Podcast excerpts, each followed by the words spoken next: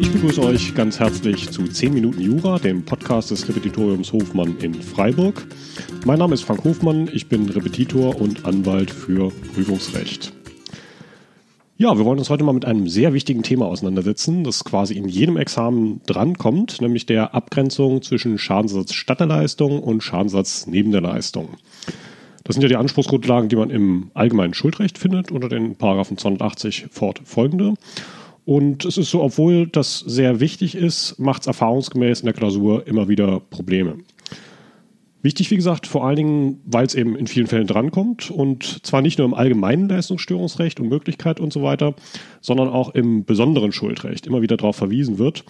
Zentral da zum Beispiel das kaufrechtliche Gewährleistungsrecht, der Paragraph 437 Nummer 3 oder auch zum Beispiel das Werkvertragsrecht 634 Nummer 4. Und es ist wichtig, weil es steht halt häufig auch gleich auf der ersten Seite der Klausur, weil da ja die Anspruchsgrundlage davon abhängt und es ist eine vertragliche Anspruchsgrundlage, also häufig als erstes zu prüfen. Das heißt, es ist einfach auch der erste Eindruck, den der Korrektor hat direkt in der ersten Zeile von der Klausur.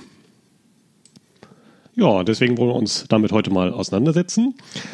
Als allererstes muss man an der Stelle in der Klausur, wenn 280 fortfolgende, abgrenzen zwischen dem Schadenssatz statt der Leistung auf der einen Seite und dem Schadenssatz neben der Leistung auf der anderen Seite.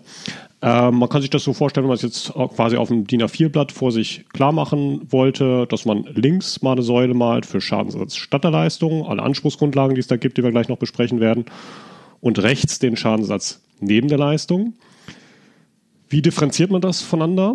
Also ich sage mal so ganz pauschal, Schadensersatz statt der Leistung kann man sich merken, ist alles das, was mit der Sache selbst nicht in Ordnung ist. Schäden an der Sache selbst, beziehungsweise kann ja auch mal eine unkörperliche Leistung sein, also zum Beispiel ein Rockkonzert, das nicht stattfindet oder so. Aber alles das, was Gegenstand der Leistung selbst betrifft. Wohingegen Schadensersatz neben der Leistung, das ist immer ein Schaden irgendwie an einem anderen Rechtsgut. Die beste Abgrenzungsformel, die es dafür gibt, die auch der herrschenden Meinung entspricht, ist die von der hypothetischen Nacherfüllung. Also alles, was eine hypothetische Nacherfüllung wieder heile machen könnte, das ist Schadenssatz statt der Leistung. Und alles andere, was von der Nacherfüllung nicht betroffen wäre, ist Schadenssatz neben der Leistung. Man muss bei dem Wort hypothetischer Nacherfüllung so ein bisschen aufpassen. Es fallen ja auch Unmöglichkeitsfälle drunter, also wo nicht wirklich nachzuerfüllen ist. Also man muss sich quasi so einen Zauberer vorstellen, der alles wieder heile machen könnte, der aus einem schwarzen Pferd ein weißes machen kann, aus einem Unfallwagen, unfallfreien äh, Wagen. Und wie, wenn dieser Zauberer, wenn der nacherfüllen könnte, dann habe ich eben diese hypothetische Nacherfüllung und bin im Bereich des Schadensersatzes statt der Leistung. Also wenn wir uns das zum Beispiel mal an einem Beispielsfall klar machen, wir haben mal einen Verkäufer V, der verkauft an einen Unternehmer U eine Maschine für dessen Betrieb. Und diese Maschine, die hat einen Mangel. Und infolge des Mangels explodiert die Maschine bei dem U in der Fabrik. Dabei geht zum einen die Maschine selbst kaputt, plus zum anderen noch zehn Fensterscheiben. Wenn man sich jetzt mal klar macht, welcher Schaden daran ist Schadensersatz statt der Leistung, welcher Schaden ist Schadensersatz neben der Leistung, die kaputte Maschine, das wäre Schadensersatz statt der Leistung, weil das ist ja die Sache selbst letztlich. eine hypothetische Nacherfüllung könnte das wieder heile machen. Sei es, dass man sich die Maschine wieder aus allen Winkeln äh, der Halle zusammensucht und alle Schräubchen wieder zusammendreht oder etwas wahrscheinlicher in dem Fall eine Nachlieferung. Die Fensterscheiben dagegen wären ein Schadenssatz neben der Leistung, weil die wären von einer hypothetischen Nacherfüllung nicht erfasst. Logisch, der Maschinenlieferant ist ja letztlich kein Glaser ja, soweit die Abgrenzung Schadensersatz statt der Leistung zu neben der Leistung, die man wie gesagt immer als erstes vornehmen muss, um dann zur richtigen Anspruchsgrundlage zu kommen.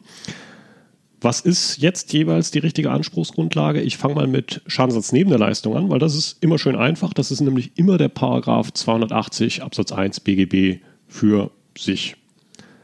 Ganz streng genommen für die Freunde der perfide genauen dogmatischen Einordnungen auch der Verzug 280 Absatz 1 Absatz 2 286 ist rein systematisch gesehen auch ein Schadensersatz neben der Leistung. Man muss es aber nicht unbedingt wissen. Man kann den Verzug einfach nach seinen Voraussetzungen prüfen. Ansonsten Schadensersatz neben der Leistung erstmal nur der 280 für sich. Schön praktisch. Wohingegen beim Schadensersatz statt der Leistung, da muss ich weiter gucken, welche Anspruchsgrundlage es ist. Da kommen jetzt so drei, dreieinhalb Schubladen insgesamt in Betracht. Und ich muss zuordnen, welche Anspruchsgrundlage ich im konkreten Fall habe. Die wesentlichen drei, die in Betracht kommen, sind die folgenden. Nummer eins, der Paragraph 311a Absatz 2, zuständig für Fälle der anfänglichen Unmöglichkeit der Leistung. Der zweite Fall, Paragraph 280 Absatz 1 Absatz 3 283, der erfasst die Fälle der nachträglichen Unmöglichkeit. Und der dritte Fall, Paragraph 280 Absatz 1 3 281, der erfasst alle sonstigen Fälle der Nicht- oder Schlechtleistung, die halt nicht Unmöglichkeit sind. Logisch, weil wenn es Unmöglichkeit wäre, anfänglich oder nachträgliche, dann wäre es ja schon der 311a oder der 283. Also ich wiederhole nochmal. Fall 1, Paragraph 311a Absatz 2, anfängliche Unmöglichkeit. Fall 2, Paragraphen 280 Absatz 1, 3, 2, 83, nachträgliche Unmöglichkeit. Fall 3, Paragraphen 280 Absatz 1, 3, 2, 81, sonstige Fälle der Nicht- oder Schlechtleistung, die aber nicht Unmöglichkeit sind. Ihr habt vielleicht gemerkt, bei dem 281 und dem 283, da zitieren wir jeweils den Paragraphen 280 mit dazu und prüfen ihn auch mit dazu, mit seinen Voraussetzungen. Beim 311a Absatz 2, also dem ersten Fall, machen wir das nicht. Das hat dogmatische Gründe, die wir jetzt heute gar nicht weiter vertiefen wollen. Was ich mir nochmal klar machen würde, warum sollte man diese drei Fälle in der Reihenfolge prüfen, wie ich sie vorgestellt habe. Also zuerst den 311a Absatz 2, dann den 283, dann den 281. Das hat den Hintergrund, wenn ich einen Fall der anfänglichen Unmöglichkeit nach 311a Absatz 2 habe, dann verdrängt mir das den 283. Also wenn äh, anfängliche Unmöglichkeit bereits vorliegt, zum Beispiel ein Pkw schon bei Verkauf ein Unfallwagen ist, dann spielt es keine Rolle, dass im Nachhinein sozusagen nochmal Unmöglichkeit im Sinne von 283 eintritt. Also beispielsweise nach Vertragsschluss der Pkw bei einem weiteren Unfall einen Totalschaden hat oder so. Genau dasselbe gilt im Verhältnis von 283 zu 281. Da ist, wenn man so will, der 283 vorrangig wenn ich den Beispielsfall habe, dass ich eine Yacht auf dem Bodensee gekauft habe und die geht nach Vertragsschluss unter und kann deswegen der anderen Seite gar nicht mehr übereignet werden, dann spielt es eigentlich keine Rolle, wenn diese Yacht an Bord noch weitere behebbare Fehler im Sinne des 281 äh, hatte. Also in dem Sinne würde dann auch der 283 den 281 verdrängen. Ja, vielleicht nochmal zu der dreieinhalbten Schublade, die ich eben schon erwähnt habe. Das ist sozusagen gewissermaßen der Freak-Fall. Das ist der 282 BB. Der ist eher Klausur, selten. Vielleicht mal kurz sich klar machen, was das für ein Fall ist. Der erfasst eigentlich den Fall der Nebenpflichtverletzung, der ja normalerweise, wo die Schäden durch 280 abgedeckt sind.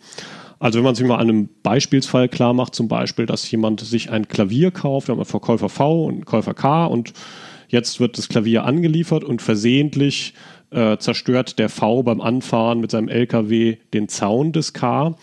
Das wäre jetzt so ein typischer Schadensersatz neben der Leistung. Nach 280 würde erstmal mit Schadensersatz statt der Leistung jetzt nicht so viel zu tun haben, weil spricht ja jetzt nicht gegen das Klavier an sich, dass da der Zaun kaputt gefahren worden ist. Da ist der Leistungsaustausch nicht weiter gestört.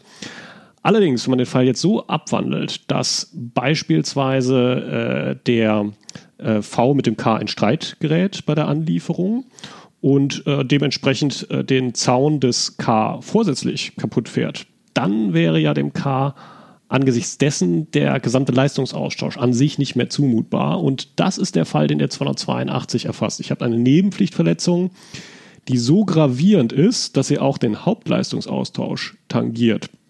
Also wenn sich in dem Fall jetzt der K beispielsweise das Klavier, das geliefert werden sollte, anderswo teurer einkaufen muss, dann wäre das ein Schadensersatz statt der Leistung nach dem Paragraph 282.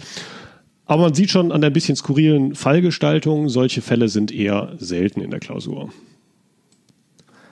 Dann noch eine allerletzte Sache, die wichtig ist, nämlich die Differenzierung zwischen Schadensersatz statt der Leistung und Schadensersatz statt der ganzen Leistung. Das ist das, was man früher kleinen Schadensersatz und großen Schadensersatz nannte. Also ein Schadensersatz statt der Leistung ist der kleine Schadensersatz, Schadensersatz statt der ganzen Leistung ist der große Schadensersatz. Ich fand die alten Begriffe eigentlich besser, weil da konnte man sich pädagogisch mehr drunter vorstellen. Kurz erläutert, wo da der Unterschied liegt. Beim kleinen Schadensersatz, da behalte ich die Sache und zu zahlen sind halt der Minderwert oder die Reparaturkosten oder was sonst halt gerade anliegt, aber es findet keine Rückabwicklung in dem Sinne statt.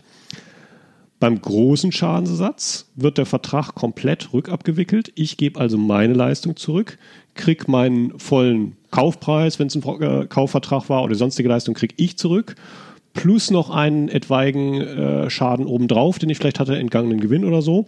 Ist also eine Art Schadensersatz Deluxe, das Beste, was man haben kann.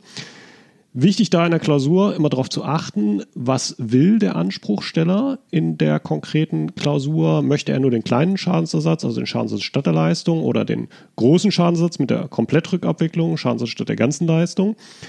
Sollte er das Letztere wollen, also den Schadensersatz statt der ganzen Leistung, die Rückabwicklung, dann muss ich bei meiner Anspruchsgrundlage jeweils noch eine Sondervoraussetzung prüfen, nämlich nach 281 Absatz 1 Satz 2 oder Satz 3. Satz 2 eingreifend bei Teilleistungen. Das sind so Fälle, wenn ich 100 Flaschen Wein bestellt habe und jetzt äh, bekomme ich nur 70 geliefert. Die Fragestellung, ob ich jetzt nur wegen der 30, die nicht geliefert wurden, Schadensersatz verlangen kann oder vielleicht wegen der kompletten Lieferung, weil ich ein Interesse habe nur an einer einheitlichen Lieferung, also der Begriff des Interessewegfalls. Oder bei einer äh, einheitlichen Sache ist es der 281 Absatz 1 Satz 3, das ist ein bisschen Klausur häufiger, da ist der Begriff der Erheblichkeit, also dort als doppelte Verneinung formuliert, nicht unerheblich. Also da kommt es darauf an, dass die Pflichtverletzung in irgendeiner Form erheblich war und das muss ich dann halt in der Klausur auslegen und dann kann ich diesen Schadensersatz statt der ganzen Leistung bekommen. Wichtig, diese Abgrenzung Schadensersatz statt der ganzen Leistung, wann ich die bekommen kann, die gilt nicht nur bei dem 281 als Schadensersatz statt der Leistungsnorm, sondern genauso bei unseren anderen beiden Schubladen, nämlich 283 und dem 311a Absatz 2. Dort jeweils über eine Verweisung. Wenn ihr mal reinschaut im Paragraphen 283, ist das der 283 Satz 2 der auf exakt die Normen im 281 verweist, die sich mit dieser Problematik Schadensersatz der ganzen Leistung auseinandersetzen. Und im 311a Absatz 2 ist es äh, der, äh, der Satz 3, der verweist auch auf entsprechend genau die Normen, die wir eben hatten, 281 Absatz 1, Satz 2 und Satz 3. Ja, soviel zu dieser wichtigen Abgrenzung. Das soll es für heute gewesen sein. Wenn euch der Podcast gefallen hat, würde es mich freuen, wenn ihr ihn abonniert. Ihr findet übrigens alle Folgen auf meiner Website www.repetitorium-hofmann.de. Dort findet ihr auch einige kostenlose Skripten für euer Studium. Wenn ihr Wünsche habt, was ich in diesem Podcast mal besprechen soll, schickt mir einfach gerne eine Mail. Die Adresse findet ihr auch auf meiner Website. Ja, würde mich freuen, wenn ihr dem Podcast weiter folgt. Macht's gut, viel Erfolg in euren Klausuren und tschüss.